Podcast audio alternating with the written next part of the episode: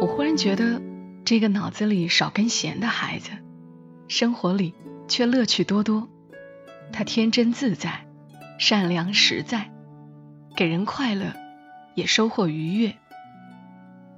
人生若是一架琴，那么并不是弦越多越好，能弹奏出自己的精彩，才是最重要的事。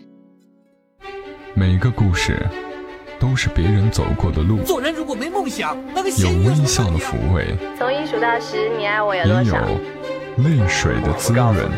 默默到来，故事如你。嘿，我亲爱的朋友们，你还好吗？这里是在喜马拉雅独家播出的《默默到来》，我是小莫，来和你聊聊我们平常人身上所发生的故事。我刚在喜马拉雅录制节目的时候，就录过一篇刘继荣的文字。坐在路边鼓掌的人，很多人特别喜欢这个故事。那我今天还想来和你讲一个刘继荣笔下的故事，同样是轻轻柔柔的描述方式，但很感染人。今晚要讲的这个故事出自于刘继荣的书《和你在一起，我不怕老去》当中的一篇。世界因为我们少的那根弦而精彩。我们有时候形容一个人会说脑子里是不是缺根弦，都觉得这不是什么好话。那我们来听听看，这根缺了的弦，怎么就成就了精彩呢？今晚的故事很适合安静的听，但即便你心里略略有些浮躁，听完也会是安静的。世界因我们脑子里少的那根弦。而精彩。作者刘继荣。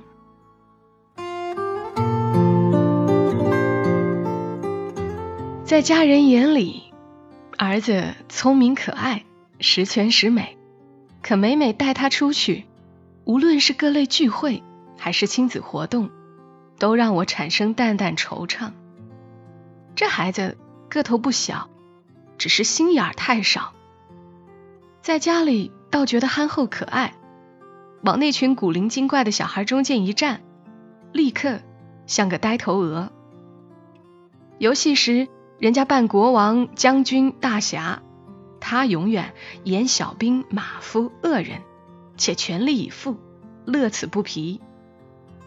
他手里的玩具、餐盘里的糕点、胸前的卡通徽章，随便哪个孩子都可以要走。这大方的小人儿常常弄得两手空空，却仍笑嘻嘻站一旁。有人夸赞儿子心地纯良，好友心直口快，咄咄发问：这孩子是不是缺根弦呢？如果一直这样，如何适应将来的社会竞争呢？一句话道出我的隐忧，心就莫名的发了慌。满屋子的笑语喧嚣里。我揽住好友肩膀，殷殷求助：要怎样才能给他安上这根弦呢？好友是优秀妈妈，膝下有个出类拔萃的女儿，存着满肚子育儿经。果然，他沉吟片刻，说此时正值假期，建议我先带孩子去参加一个夏令营。他说那里的领队老师经验丰富。训练方式多种多样，既可以培养孩子的竞争意识，又能锻炼孩子的生存能力。总之，恰好是能够给我的儿子装上一根弦的地方。我大喜过望，第二天就带着儿子，并坐上了那辆开往营地的大巴。儿子捧着他心爱的漫画书，目不斜视，我则眼巴巴的四处瞅。看见领队老师，不禁心里一凉。这羞涩的大男孩会有丰富的经验？等着男孩开口，我更怀疑自己报错了夏令营。这位老师方言很浓重，调皮的孩子们纷纷模仿他讲话。大男孩并不恼，做个鬼脸，笑着跟小朋友们比赛说绕口令、讲故事、即兴表演情景剧。有老师垫底，孩子们明显自信满满，一路倒也其乐融融。营地在一个有山有水的草原。第一个任务是翻越面前这座山。领队说，上山可走修好的石阶，也可选那些曲折的小径；下山有些陡峭，要注意安全。话音刚落，一些性急的家长和孩子已经冲上石阶。有位妈妈举手，请问比赛规则是什么？老师摇头，没有比赛，没有规则，只是玩而已。众人愕然，面面相觑。有家长怀疑这位领队脑子缺根弦，要是来玩，就会参加旅游团了。那些斗志昂扬的家长已自发的开始组织比赛了，商定就走这条铺好的路。领队笑眯眯的来了一句。那些小路可神秘啦，很多孩子便鼓噪着要去探险，可只有少数孩子得到许可。儿子伏在我耳边说：“我们走那条最陡的小路，也许会遇见神仙呢。”幽深的小路果然难行，而且同行者太少。听见那边人声鼎沸。加油声不断，我开始后悔自己的选择。可儿子不时惊喜的叫道：“妈妈，快看，蝴蝶在喝水呢！妈妈，给我相机，我要拍松鼠和小鹿。哇，好多蘑菇，我们采一些回去。我想吃奶油蘑菇汤。”孩子的情绪感染了我，我的心渐渐静下来，走走停停。陪他看一路的好风景。我们没有遇见神仙，只是在一棵形似老人的古松树下，儿子捧着漫画书照了张相。我们到了山顶，那大队人马也才到了不多一会儿。他们疲惫不堪，只喝了几口水，就急着探寻下山的路，因为比赛还在继续。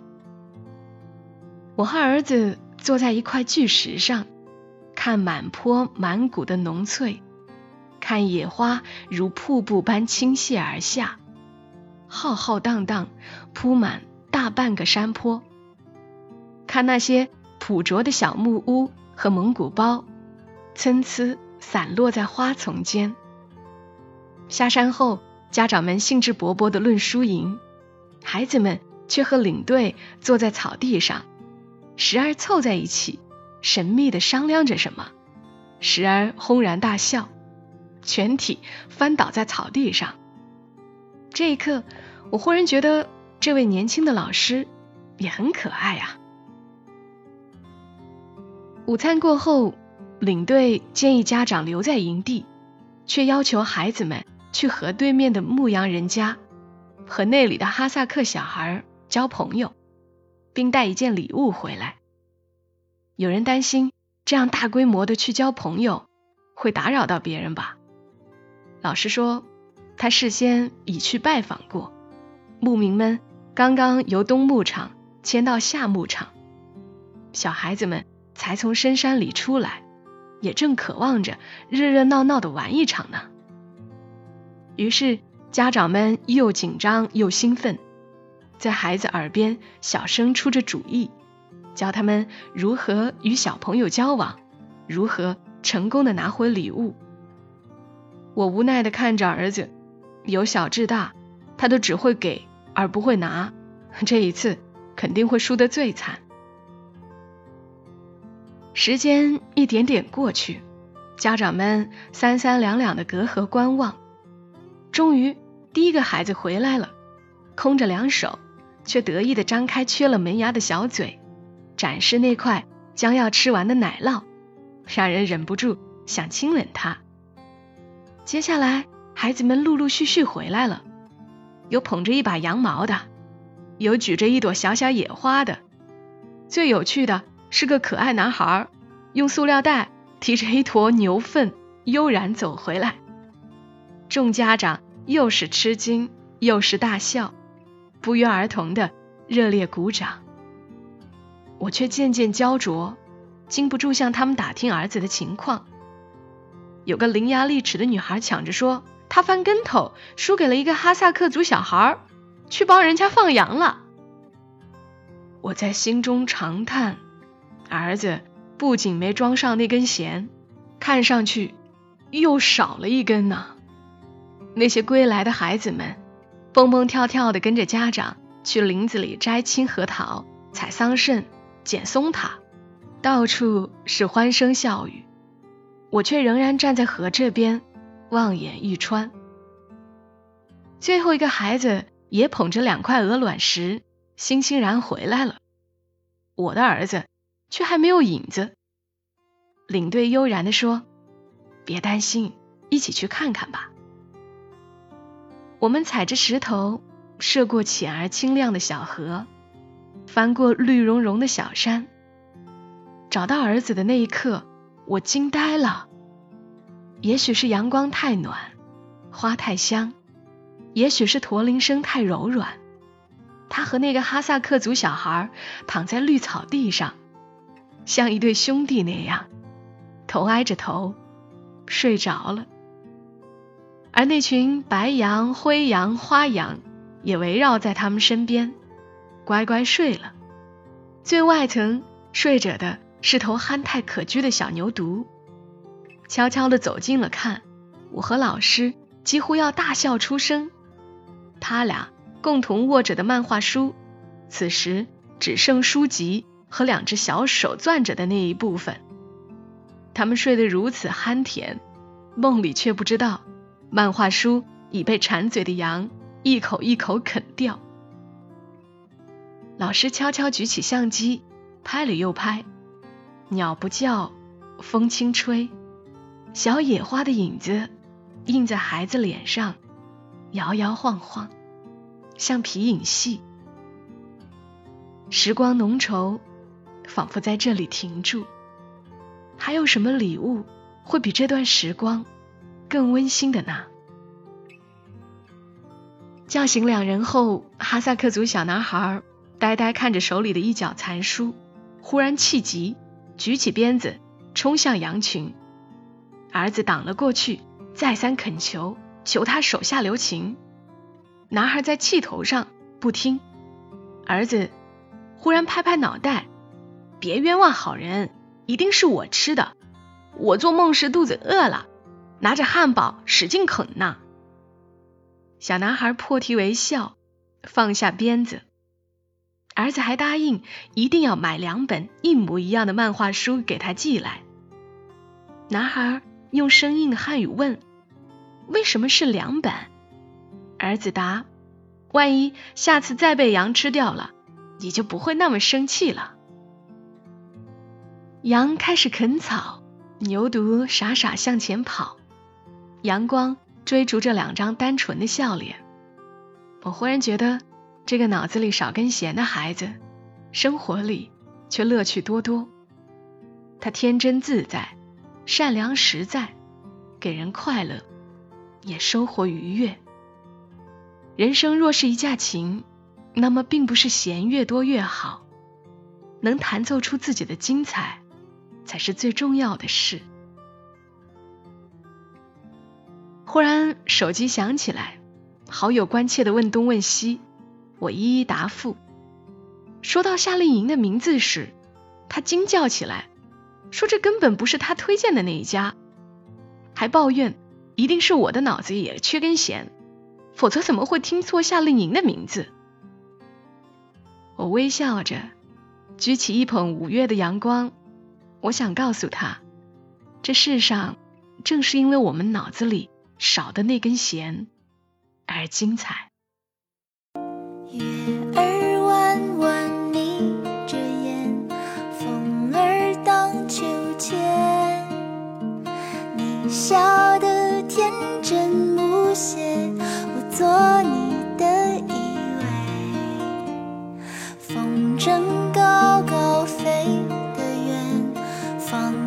手中线。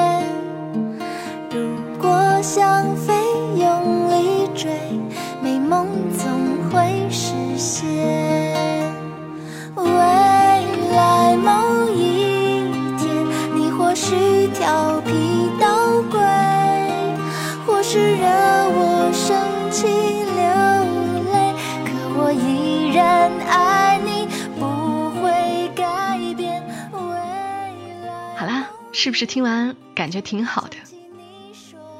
我好像自己也是那种不太爱争抢的人，我的女儿似乎也是，所以这样的文字对我来说是安慰，也推荐爸爸妈妈去看刘继荣的书。人生最重要的是经历，太过于关注输赢，反而会失去很多乐趣。今晚节目就陪伴你们到这儿吧，我们下期声音再会。小莫在长沙跟你说晚安。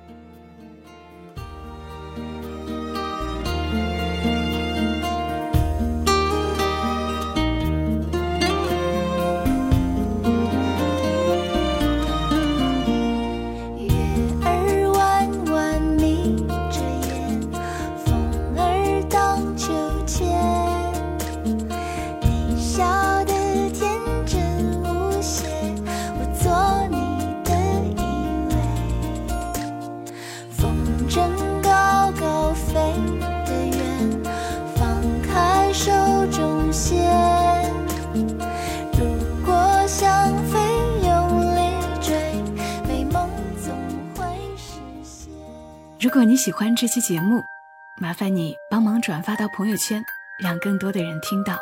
小莫在这儿，谢谢你。